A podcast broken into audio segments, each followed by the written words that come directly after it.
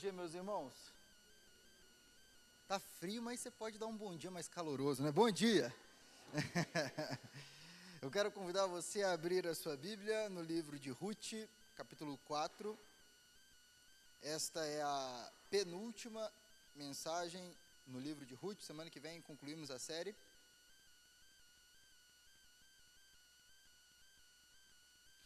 Hoje nós vamos meditar é, no versículo 1 até o versículo 12.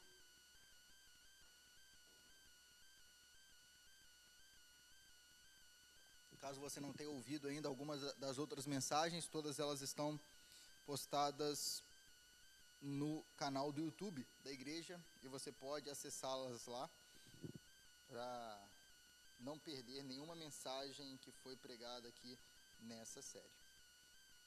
Os irmãos já encontraram? Ruth capítulo 4, versículo 1.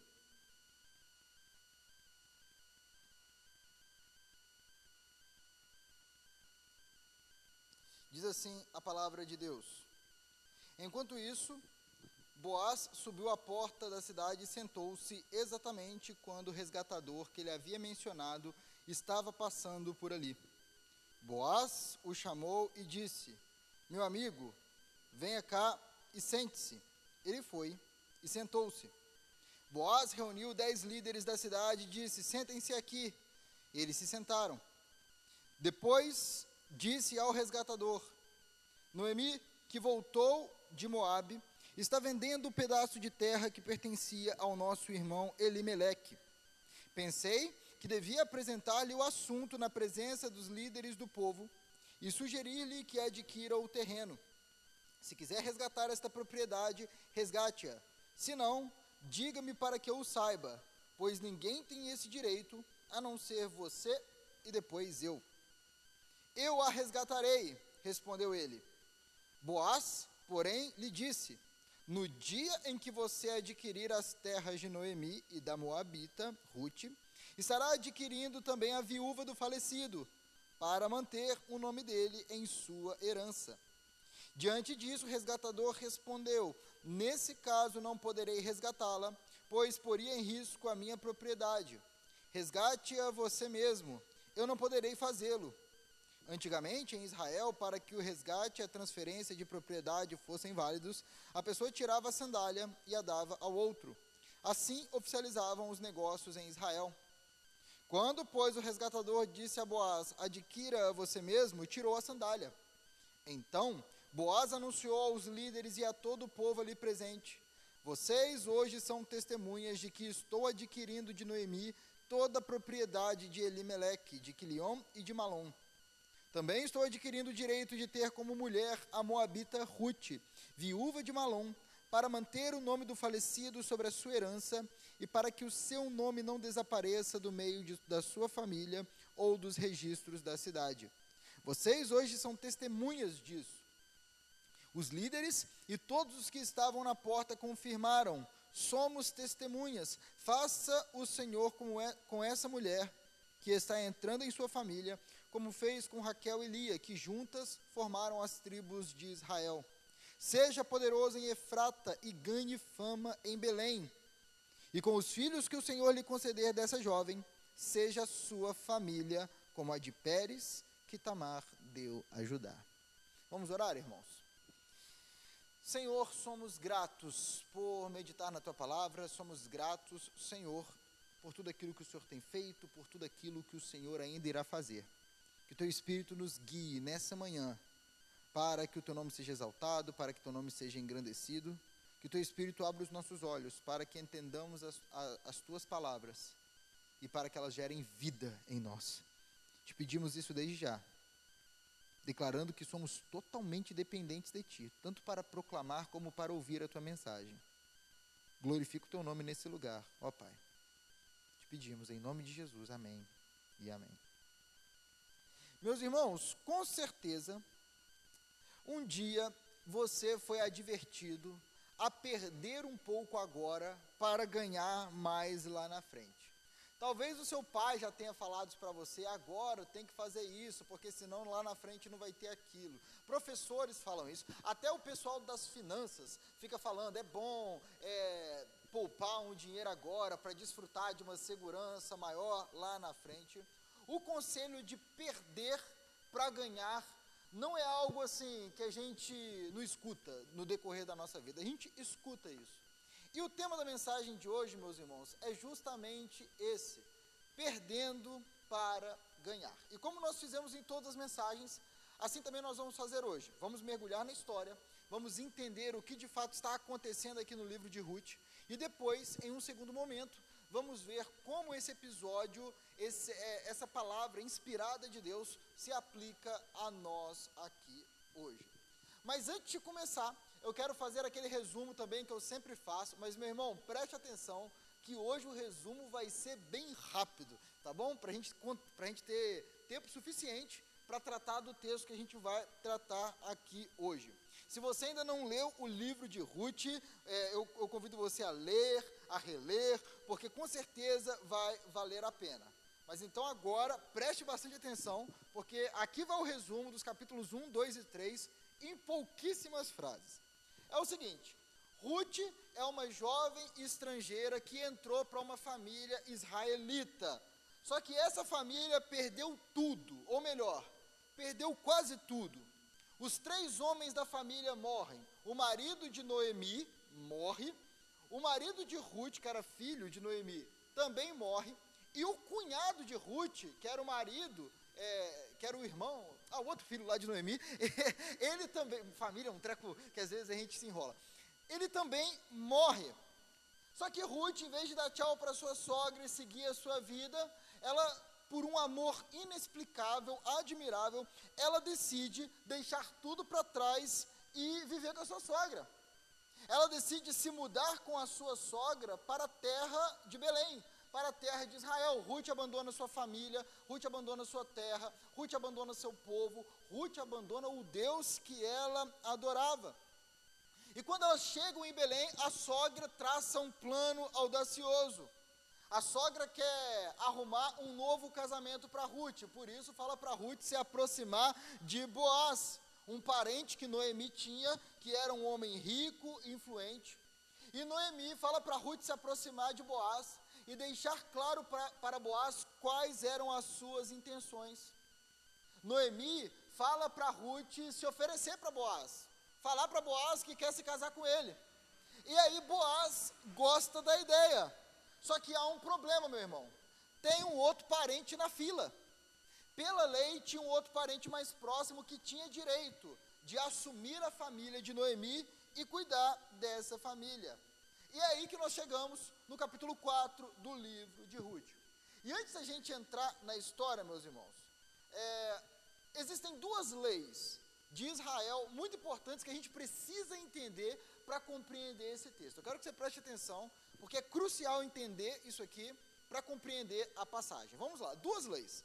A primeira lei era a lei do levirato, ou é, como era conhecidamente, né, como era conhecida na época, também chamada de lei do cunhado, ou seja, lei do dever do cunhado. Está lá em Deuteronômio capítulo 25, depois você pode ler na sua casa. E Deus estabeleceu essa lei com o objetivo de proteger tanto a viúva como a família da viúva. Essa lei funcionava assim: quando um homem morria sem deixar filhos, a mulher ficava totalmente desamparada. Por quê? Porque ela não tinha o marido para sustentá-la e também não tinha filhos para cuidar dela. E naquela época, meu irmão, viúvas não trabalhavam, viúvas não se sustentavam, viúvas sofriam naquela época. E por causa disso, qual lei que Deus estabelece? A lei do cunhado. Deus estabelece uma lei que dizia o seguinte: quando um homem morrer sem deixar filhos, o irmão dele vai se casar com a viúva, vai dar um filho para essa mulher, e esse filho vai cuidar dessa mulher na velhice. E essa mulher vai ficar protegida pelo cunhado, ela não vai morrer de fome, e além disso, por meio do filho gerado, a, o nome da família vai continuar, não vai sumir do mapa.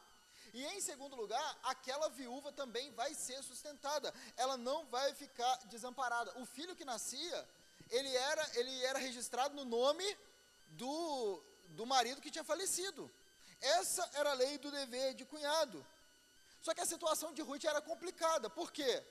Porque não apenas o marido de Ruth tinha morrido, mas o cunhado também tinha morrido. Então Ruth não tinha marido e nem um cunhado para resgatá-la. E aí o que, que Ruth faz? Ela vai até Boaz e fala assim: faça o que um cunhado deveria fazer.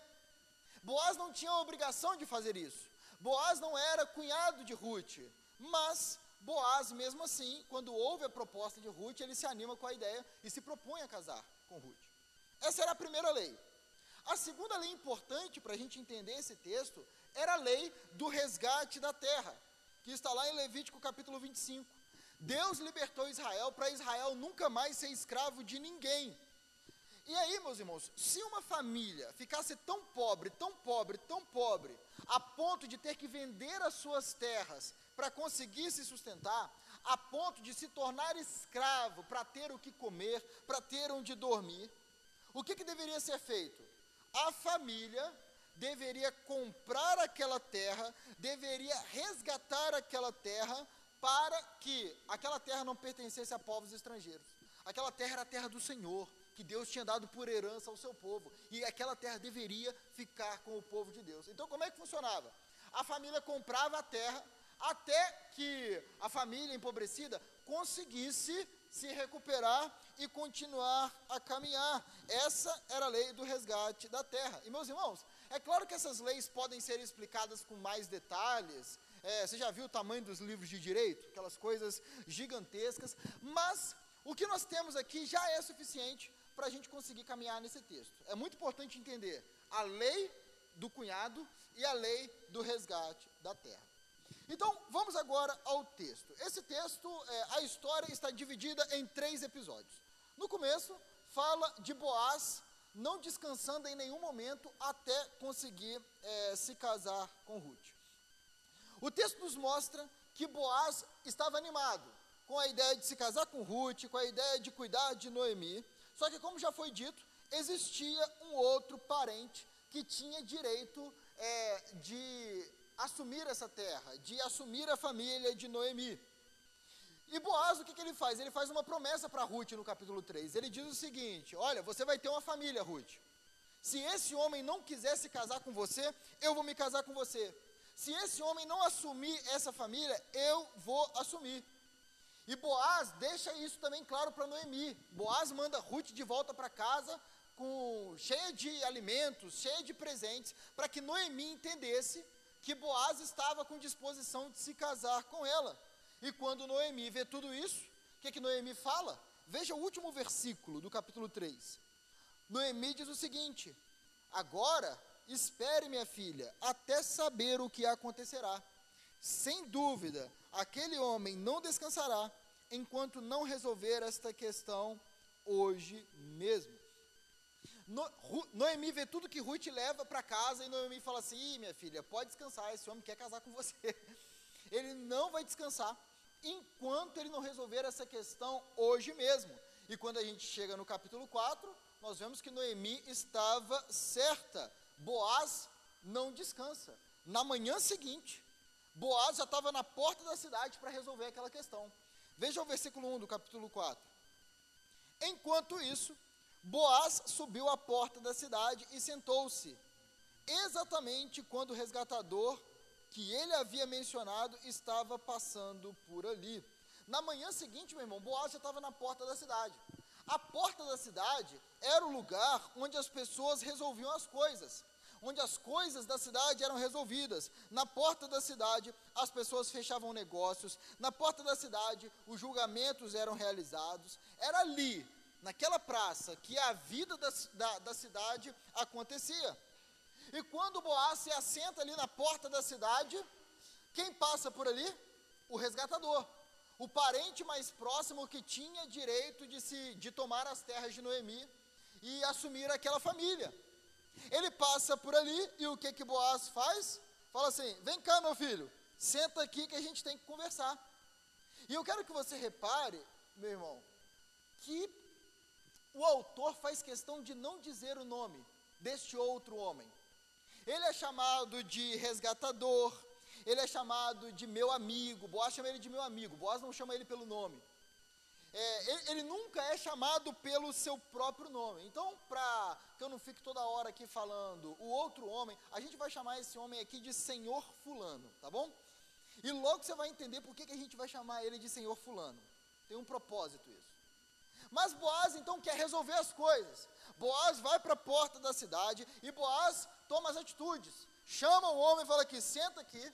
E depois disso ele chama mais dez líderes da cidade. Veja o versículo 2. Boaz reuniu dez líderes da cidade e disse: Sentem-se aqui. E eles se sentaram. É, para que houvesse um julgamento digno, era necessário que dez lideranças estivessem presentes. E Boaz toma todas as atitudes. Boaz chama o homem, chama as dez lideranças. Boaz, está claro ali para todo mundo que Boaz queria resolver alguma situação, que Boaz queria discutir algum determinado assunto.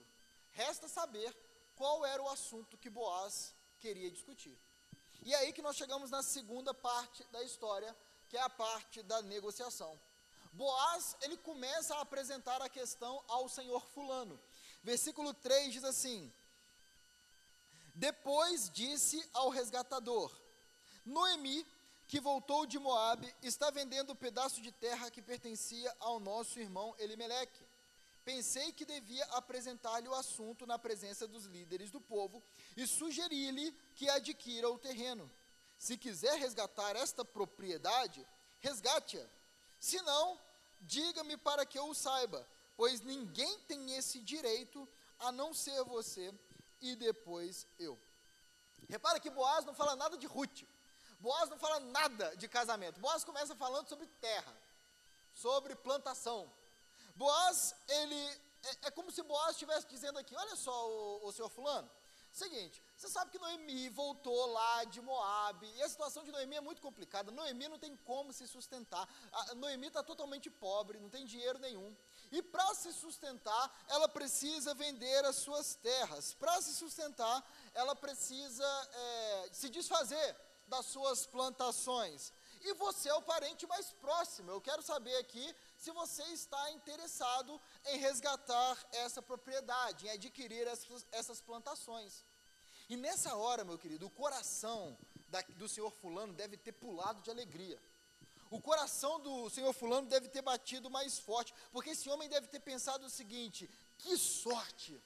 Eu ganhei na loteria, isso só pode ser uma bênção. Todo mundo ali sabia que Noemi não tinha mais filhos, então não teria herdeiro. Noemi não tinha herdeiros que é, tomariam posse das suas plantações. Então aquele homem ia resgatar as terras, e logo depois quando Noemi morresse, aquelas terras ficariam para sempre com quem? Com o Senhor Fulano. Era uma oportunidade de ouro. Era uma chance fácil de aumentar as suas terras. Era só sustentar a coroa por, uma, por alguns anos mais e depois disso o pote de ouro era dele. Aquele homem viu isso como uma, uma oportunidade de ouro. E aí, sem pensar duas vezes, o que, é que ele fala? Veja aí, logo antes do versículo 5, final do versículo 4. Eu a resgatarei, respondeu ele. O homem não pensa duas vezes, fala assim: é minha, eu tenho esse direito e eu quero. Só que depois disso, Boaz lembra um outro dever que esse homem teria.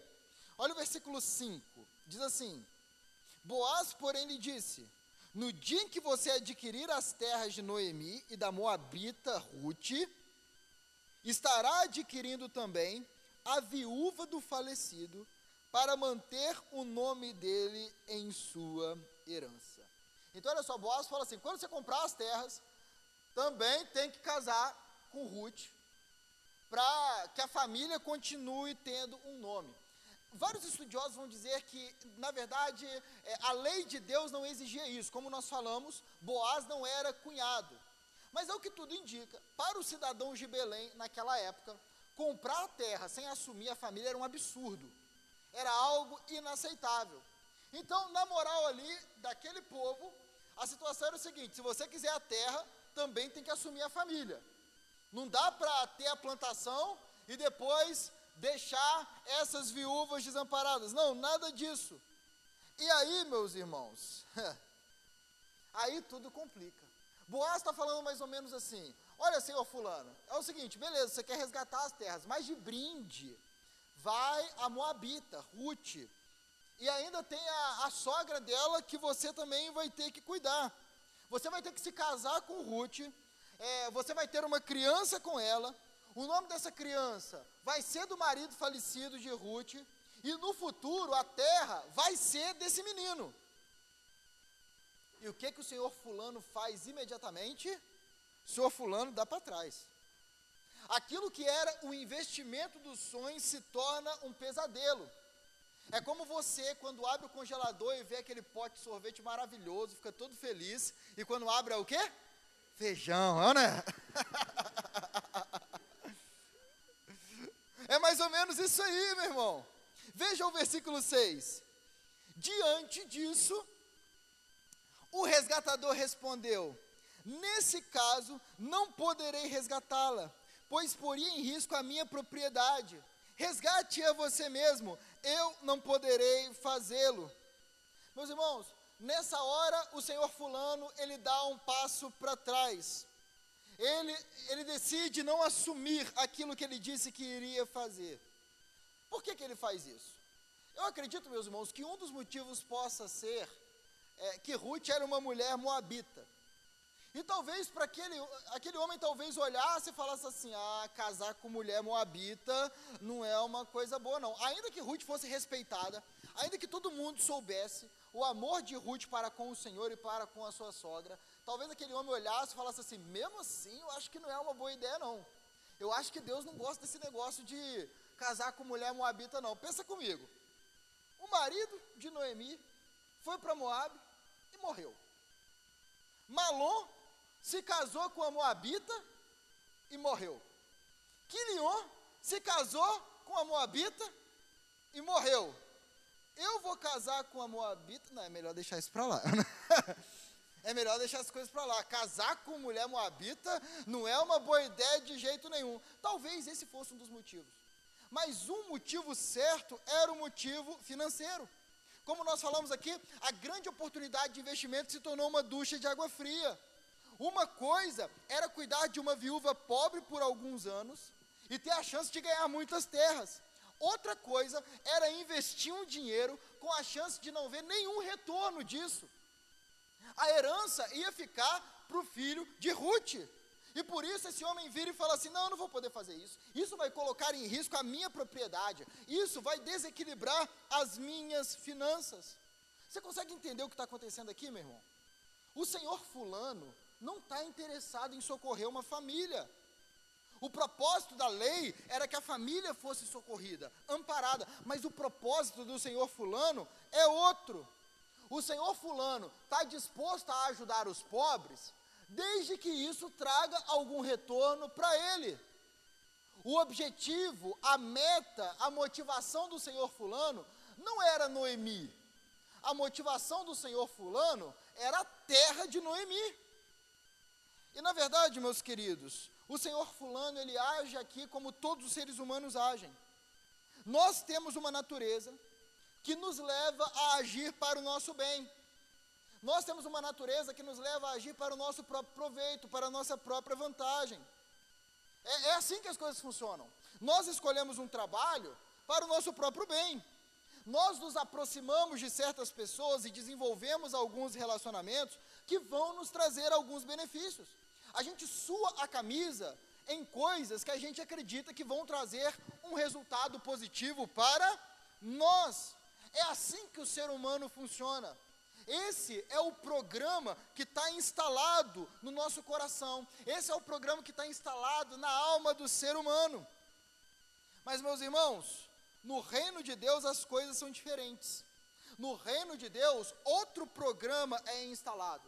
No reino de Deus, o aplicativo é outro. E guarda essa informação, porque já já a gente vai falar disso de novo. Vamos voltar para a história aqui. Assim que o senhor Fulano desiste, assim que o senhor Fulano fala assim: é, não vai dar para mim. Nesse momento a negociação está praticamente concluída. Porque o que, que o Boaz falou? Só eu e você temos esse direito. Se você não quiser, eu quero. Se você não quiser a terra, se você não quiser se casar com Ruth, eu quero. E com a negociação adiantada, faltava só o aperto de mãos. E o aperto de mãos na época era bem diferente. Veja o versículo 7.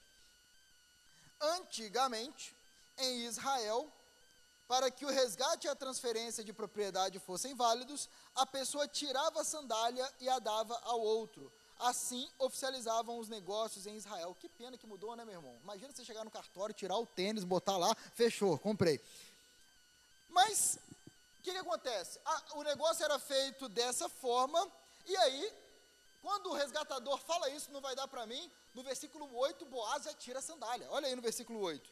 Quando, pois, o resgatador disse a Boaz: Adquira você mesmo, tirou a sandália. Quando o homem fala assim: Olha, Boaz, a, é, é, sua, vai lá, eu não quero não. Ele já tira a sandália. Fala assim: Eu não quero de jeito nenhum. É, pode ficar com isso aí para você, Boaz. Vamos fechar negócio aqui. Boaz também tira a sandália e ele anuncia a todos o que ele estava adquirindo, aquilo, a posição que ele estava tomando naquele momento.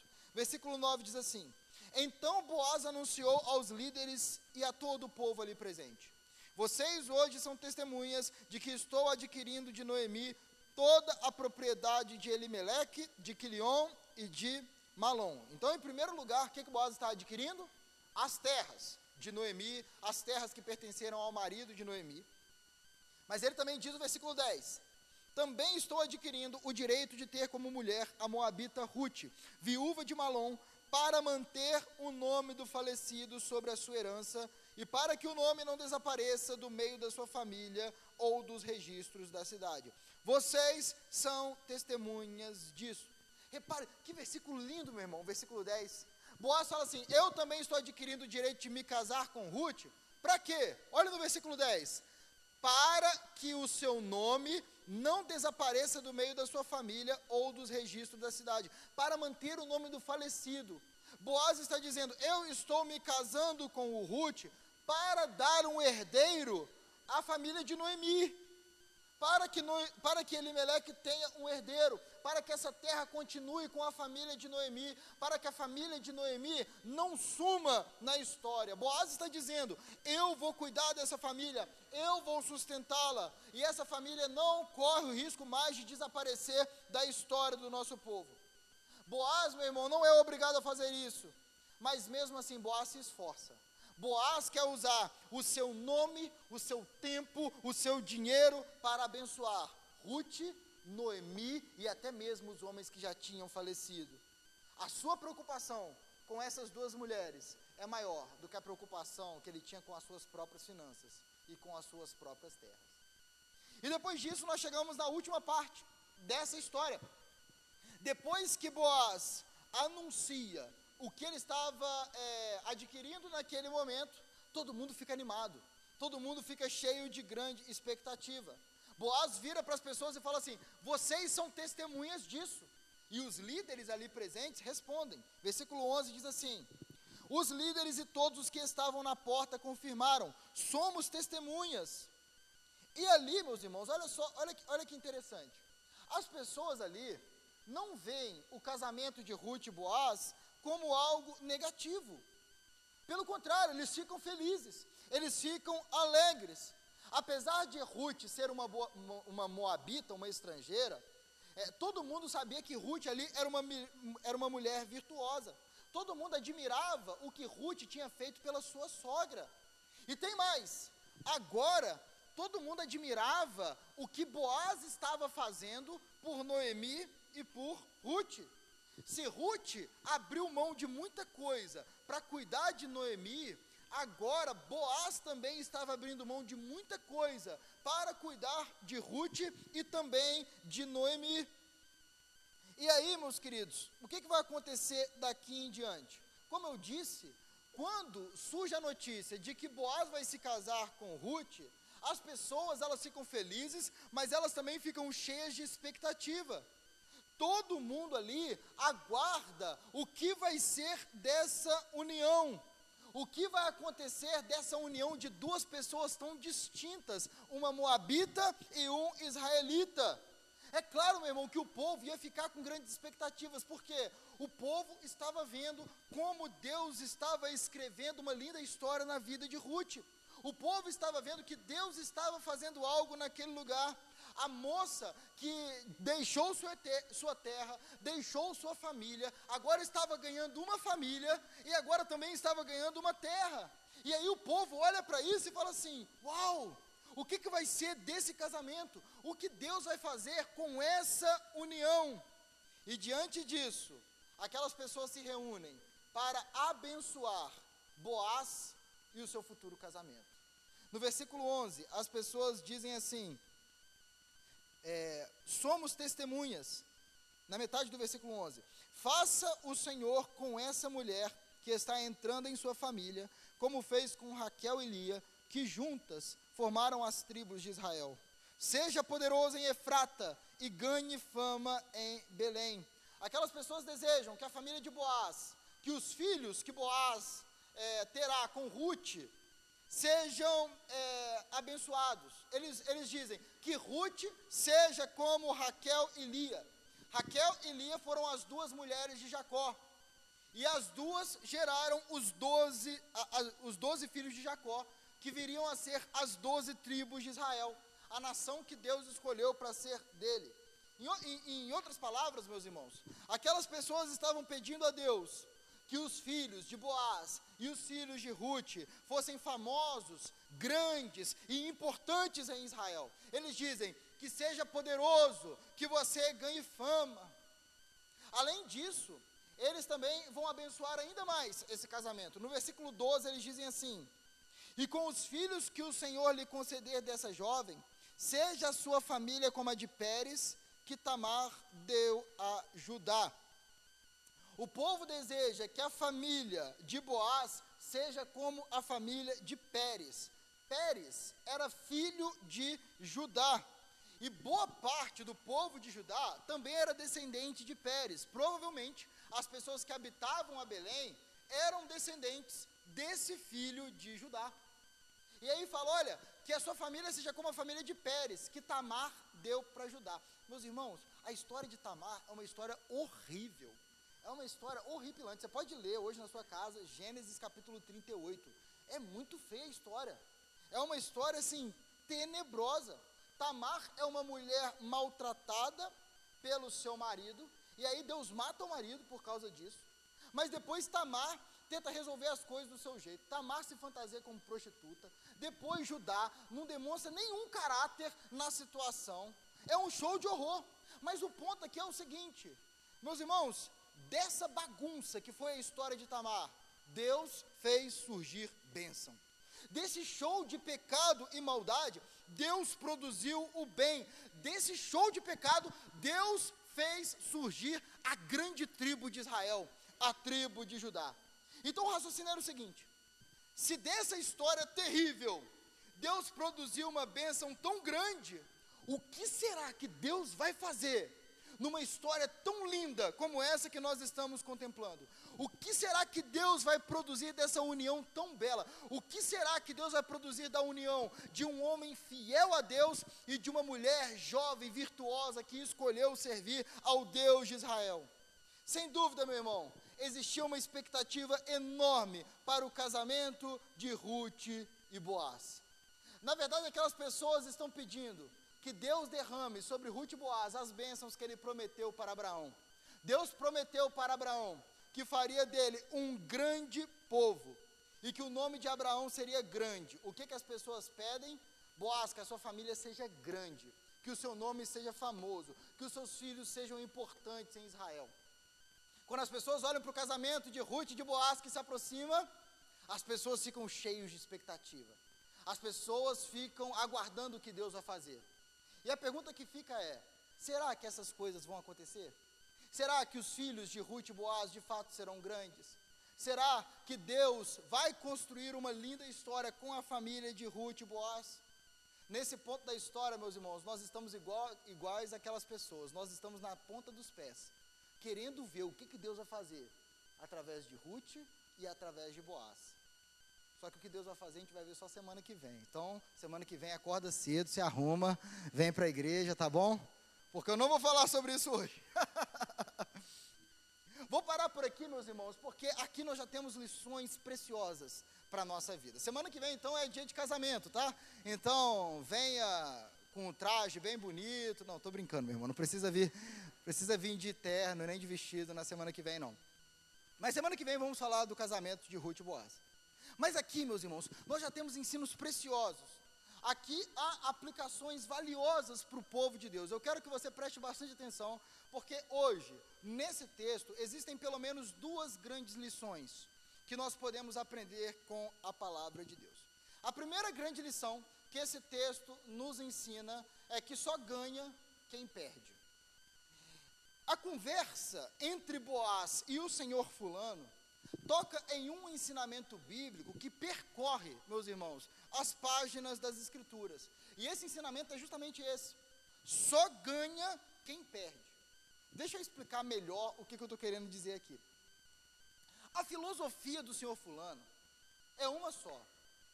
O senhor fulano, ele vê a vida de um jeito. Qual era o jeito que ele via a vida? Ganhar. Era assim que ele enxergava a vida, ou seja, eu devo agir para o meu próprio benefício. Se ajudar aos pobres me ajuda, eu digo, eu resgatarei. Se ajudar os pobres não me ajuda, eu digo, resgata você mesmo, Boaz. Essa era a filosofia do senhor fulano. A filosofia de Boaz, a forma de ver a vida era diferente. Boaz vivia da seguinte maneira: o importante é Deus ganhar. O importante é que a vontade de Deus seja feita. Se Deus ordena socorrer os pobres e as viúvas, vamos fazer isso. Se obedecer à vontade de Deus vai trazer benefícios, vamos fazer isso. Se obedecer à vontade de Deus vai trazer grande prejuízo, Vamos fazer isso mesmo assim. Mas o que importa é obedecer à vontade de Deus. O que importa é o Senhor ganhar.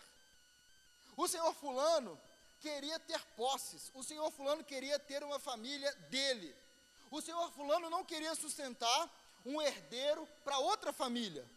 O senhor Fulano queria ter um nome dele, ele queria ter terras para ele, ele queria deixar as suas terras para os filhos que levariam o nome dele.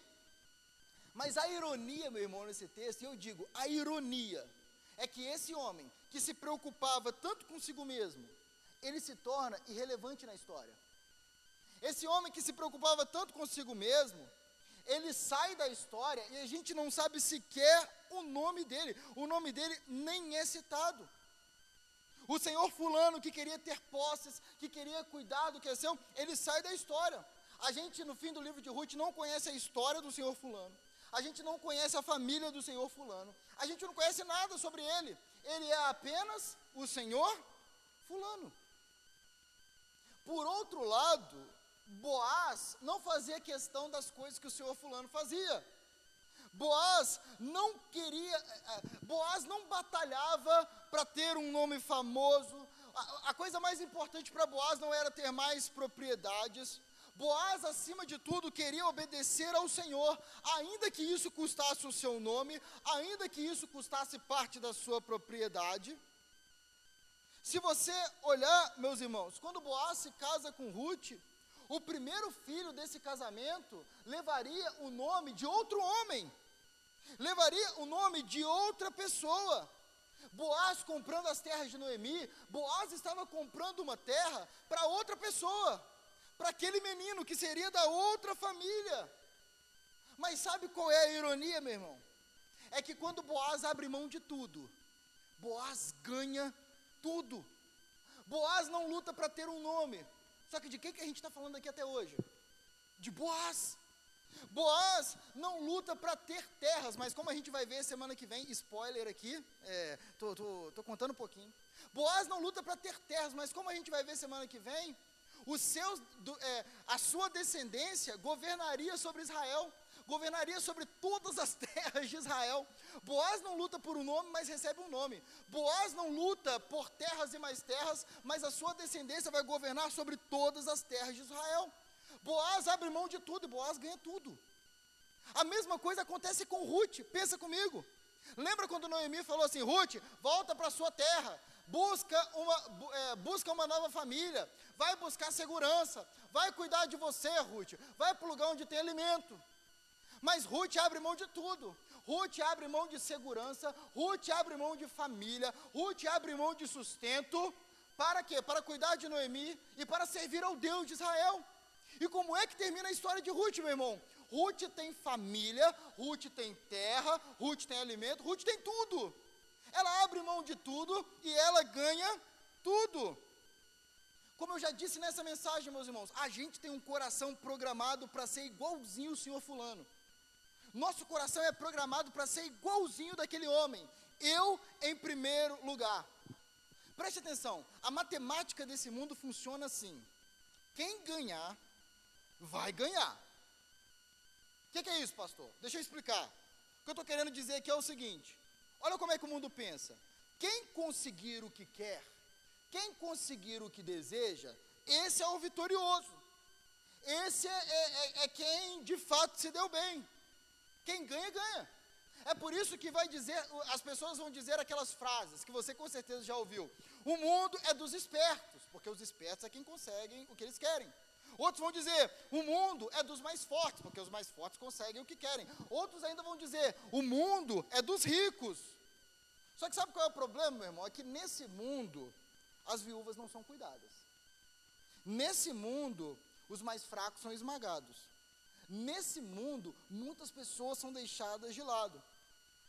Para esse mundo é assim que as coisas funcionam. Quem ganha, o vencedor, é quem consegue o que quer. Esse é o vitorioso. E aí vão surgir os famosos conselhos, não é? Você precisa correr atrás dos seus sonhos.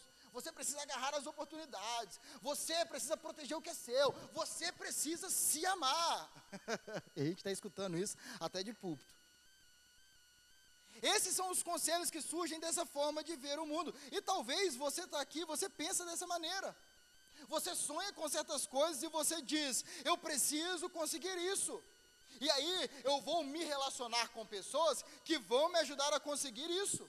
Eu vou frequentar certos lugares que vão me ajudar a conseguir isso. Eu vou deixar de lado tudo que me atrapalha para conseguir isso que eu quero. A minha vida gira ao redor disso, porque o importante é ter isso.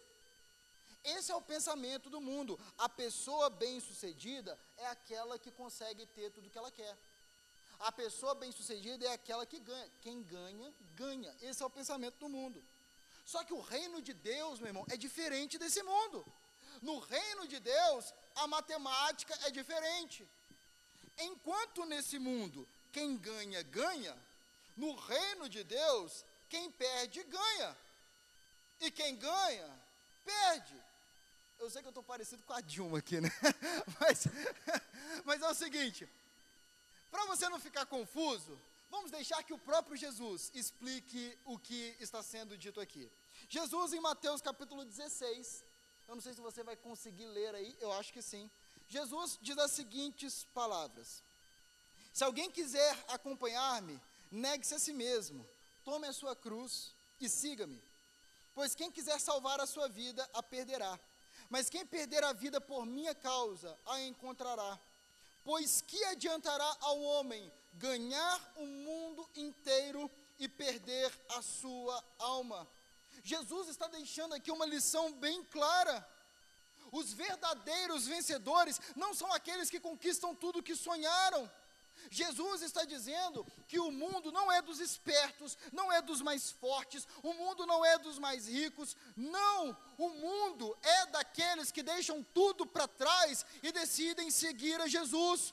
Os vitoriosos são aqueles que vão atrás de Jesus. O mundo, na verdade, meus irmãos, é dos discípulos. São esses que encontram a verdadeira vida, são esses que encontram a verdadeira riqueza, são esses que encontram a verdadeira vitória. Entenda isso de uma vez por todas. Quem encontra a verdadeira vida é aquele que deixa tudo para trás e segue a Jesus. No reino de Deus, os vencedores são aqueles que perdem. No reino de Deus, quem perde é quem sai vitorioso. Foi assim com Boaz, foi assim com Ruth, foi assim com Paulo, e é assim até hoje, meu irmão. É abrindo mão das riquezas que você vai encontrar a verdadeira riqueza. É abrindo mão de certos amigos que você vai encontrar o grande amigo É abrindo mão de certos prazeres que você vai encontrar a grande alegria da sua vida. É abrindo mão da aprovação desse mundo que você no último dia vai receber a aprovação da única pessoa que importa. Meu querido, guarde isso. Vale a pena perder tudo para ter Jesus. Vale a pena vender todas as pérolas para ter a única pérola que vale mais do que todas as outras. Vale a pena negar a si mesmo, tomar a sua cruz e seguir o Salvador. Talvez você está aqui nessa manhã igual o Senhor fulano, cheio de tesouros no seu coração.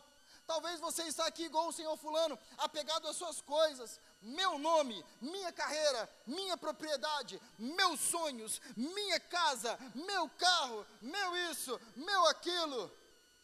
Mas, meus queridos, não é assim que você vai encontrar a verdadeira vida. A verdadeira vida não está nesse mundo. Quem quer ganhar as coisas desse mundo, perde o grande tesouro. Mas quem perde esse mundo para seguir a Jesus, ganha a verdadeira vida. Veja mais uma vez as palavras de Jesus agora em Mateus capítulo 19.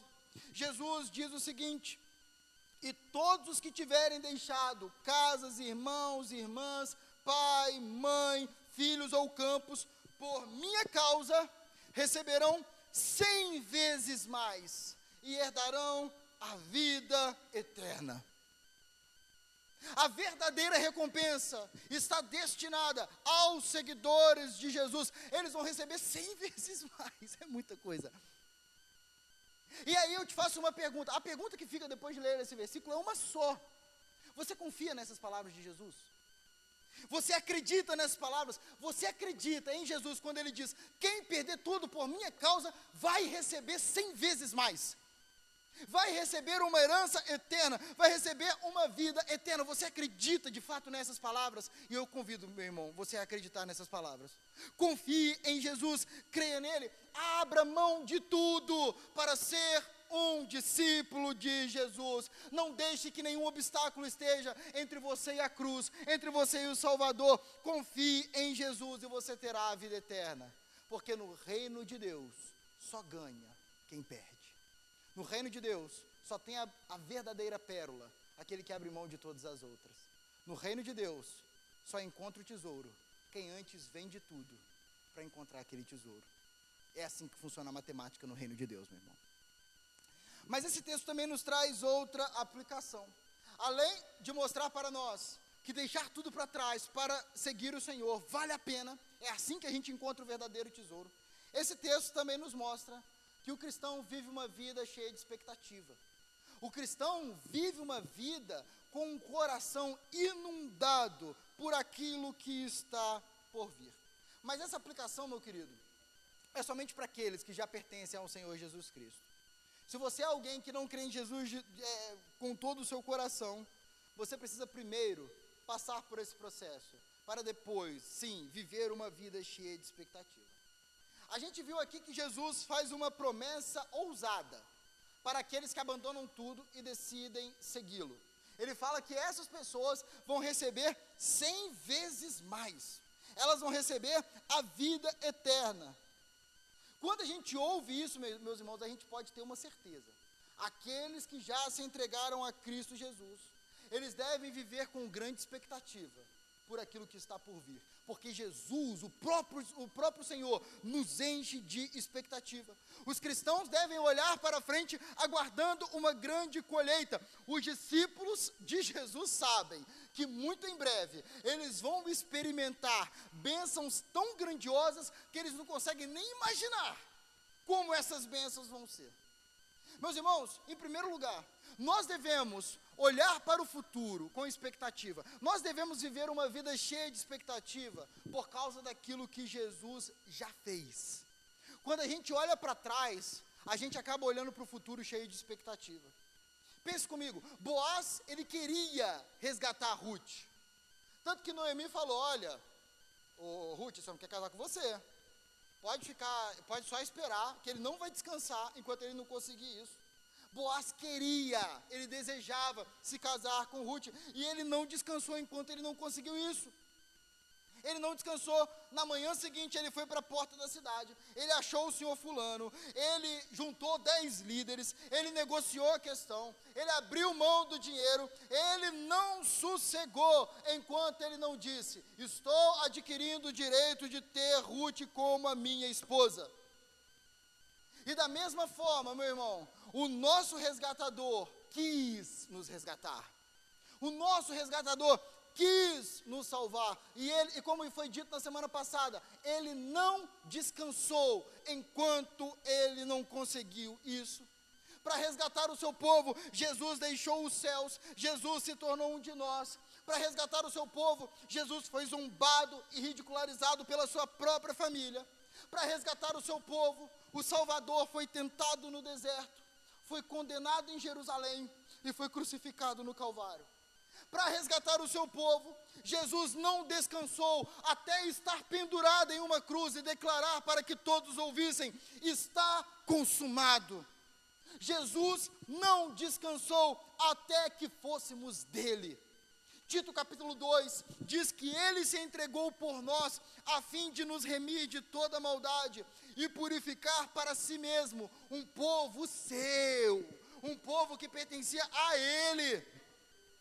Jesus não descansou até salvar o seu povo, Jesus não descansou até resgatar a sua igreja.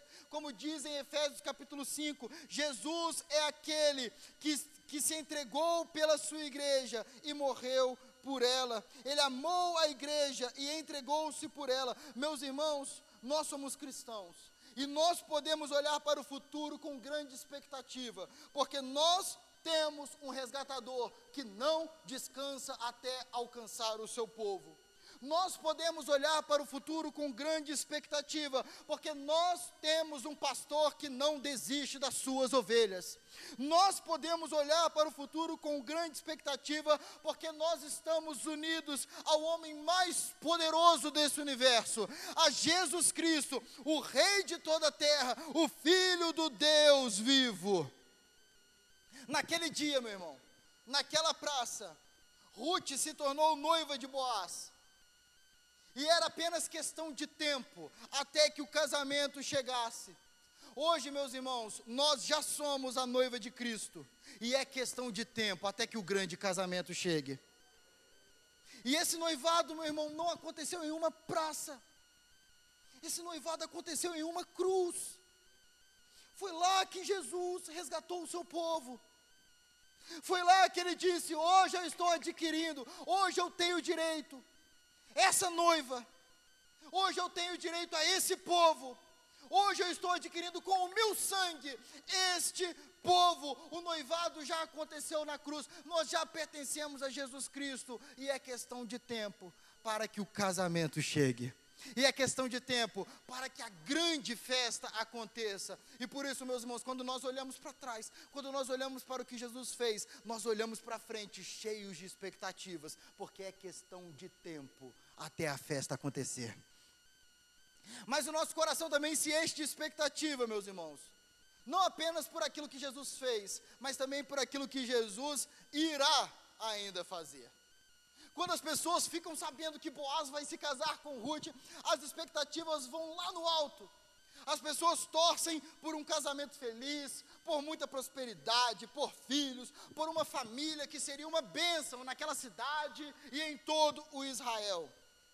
Meus irmãos, se essa era a expectativa para o casamento de Boaz e Ruth, o que dizer das expectativas para o grande casamento de Cristo com a sua igreja. O que nós devemos esperar quando o noivo entrar das nuvens dos céus para buscar a sua noiva? O que esperar desse dia, meu irmão? Em Apocalipse 19 é descrita uma cena maravilhosa. O noivo está voltando e a grande multidão declara: Vamos nos alegrar e dar-lhe glória, pois chegou a hora do casamento do cordeiro e a sua noiva já se aprontou. E um anjo diz, alguns versículos depois, escreve aí, João: Felizes os convidados para o banquete do casamento do cordeiro. Que dia, meu irmão, será esse dia? Que dia será o dia da volta do nosso Senhor? os últimos dois capítulos do livro de Apocalipse. Eles, ele, esses capítulos nos dão pistas de como vai ser um novo mundo. Como vai ser um mundo quando Cristo se encontrar com a sua igreja. Ah, meus irmãos, esses capítulos mostram que nesse dia nós estaremos com Deus e Deus estará conosco. Esses capítulos mostram que nesse dia Ele acabará com toda dor, Ele vai enxugar dos nossos olhos toda lágrima, não vai ter tristeza, não vai ter morte, não vai ter choro, não vai ter dor, porque Deus vai fazer novas todas as coisas. Nesse dia, meu irmão, nós estaremos na cidade de Deus, com o povo de Deus e vendo a face do nosso Deus. Nesse dia veremos um brilho que nunca vimos. Nesse dia experimentaremos uma alegria que nunca experimentamos. Nesse dia veremos a glória de Deus como nunca antes vimos. Ah, meu irmão, como esse dia será maravilhoso. Nesse dia nós vamos falar as palavras do salmista: é melhor estar um único dia aqui do que mil em outro lugar. Nesse dia, meu irmão, aqueles que choraram serão consolados. Nesse dia, os humildes receberão a terra. Nesse dia, os misericordiosos vão obter misericórdia. Nesse dia, os puros de coração verão a Deus. Nesse dia, os perseguidos receberão o reino de Deus. Nesse dia, aqueles que carregaram uma cruz receberão uma coroa de glória. Nesse dia nós vamos olhar uns para os outros e dizer: sim, coisas grandiosas fez o Senhor por nós, por isso estamos alegres. Nesse dia nós vamos ver crentes de todas as gerações, de todas as nações, de todas as épocas, dizendo em uma só voz: Aleluia, pois reina o Senhor, o nosso Deus, o Todo-Poderoso. Ah, meu irmão, como nós aguardamos a chegada do nosso Salvador como nós aguardamos o dia que nós veremos o nosso resgatador vindo sobre as nuvens dos céus. O mundo não consegue experimentar isso. O mundo não consegue olhar para o futuro com essa expectativa. O máximo que o mundo consegue ser é otimista. O mundo não consegue vibrar com essa certeza. Sabe por quê? Porque o mundo é como o Senhor Fulano. O mundo vive para ter algo que daqui a alguns anos não vai valer de nada. O mundo vive para ter aplausos que cessam em minutos. O mundo vive para ter bens que daqui a alguns anos já não serão mais dele. O mundo vive para ter prazeres que não duram nem mesmo uma vida inteira. O mundo vive para ter essas coisas.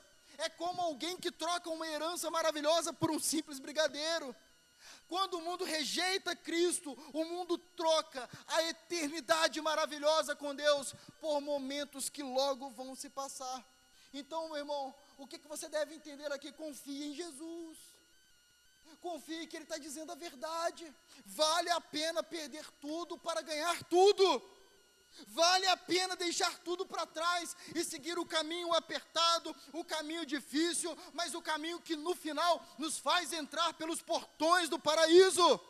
Vale a pena perder essa vida para ganhar a vida eterna. Vale a pena perder este mundo para ganhar o reino. Não duvide de Jesus. Aqueles que deixarem tudo para trás receberão cem vezes mais, receberão muito mais do que podem imaginar. Você que está aqui me ouvindo nessa manhã, talvez você que está aí em casa, vem para a igreja, não fique em casa não, mas escute isso. Abra mão de tudo e entregue-se a Jesus. Entregue-se a Ele, viva para fazer a vontade dEle, creia que Ele é o Rei dos Reis, o Senhor do universo, o Salvador do mundo. Creia em Jesus e você terá a vida eterna. A única coisa que você precisa ter é um noivo. Quando Cristo é nosso e nós somos deles, a única coisa que resta, meu irmão, é aguardar com grande expectativa, porque muito em breve nós vamos viver algo que nós não conseguimos nem mesmo descrever com as nossas palavras. Nós vamos viver algo que nós não conseguimos sequer imaginar. A Bíblia termina com Jesus dizendo: Eis que venho em breve. E só nos resta dizer o seguinte: Amém. Vem, Senhor Jesus. É com essa expectativa que nós vivemos. Eu quero convidar você a ficar de pé, meu irmão. Nós vamos orar.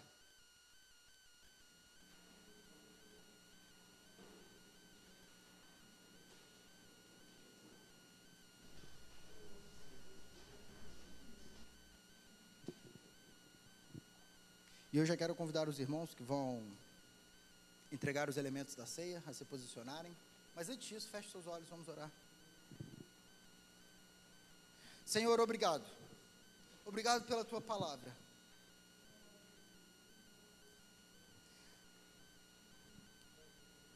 Em primeiro lugar, Senhor, nós declaramos juntos nessa manhã que confiamos em Ti. Nós acreditamos que o verdadeiro tesouro está contigo, que o verdadeiro tesouro não é desse mundo, o dinheiro desse mundo não passa de palha, os prazeres pecaminosos desse mundo não passam de palha que o vento arrasta para lá e para cá, que não tem valor nenhum. Em ti está a vida, em ti está a verdadeira riqueza, em ti está o verdadeiro tesouro e nós acreditamos em ti, Jesus. Nós acreditamos, nós entregamos a nossa vida totalmente a ti. O que nos importa é te ter. O que nos importa é estar contigo. O que nos importa é ser teu, Senhor. Nós somos teus. E por último, Senhor, nós dizemos que nós aguardamos a tua vinda com grande expectativa.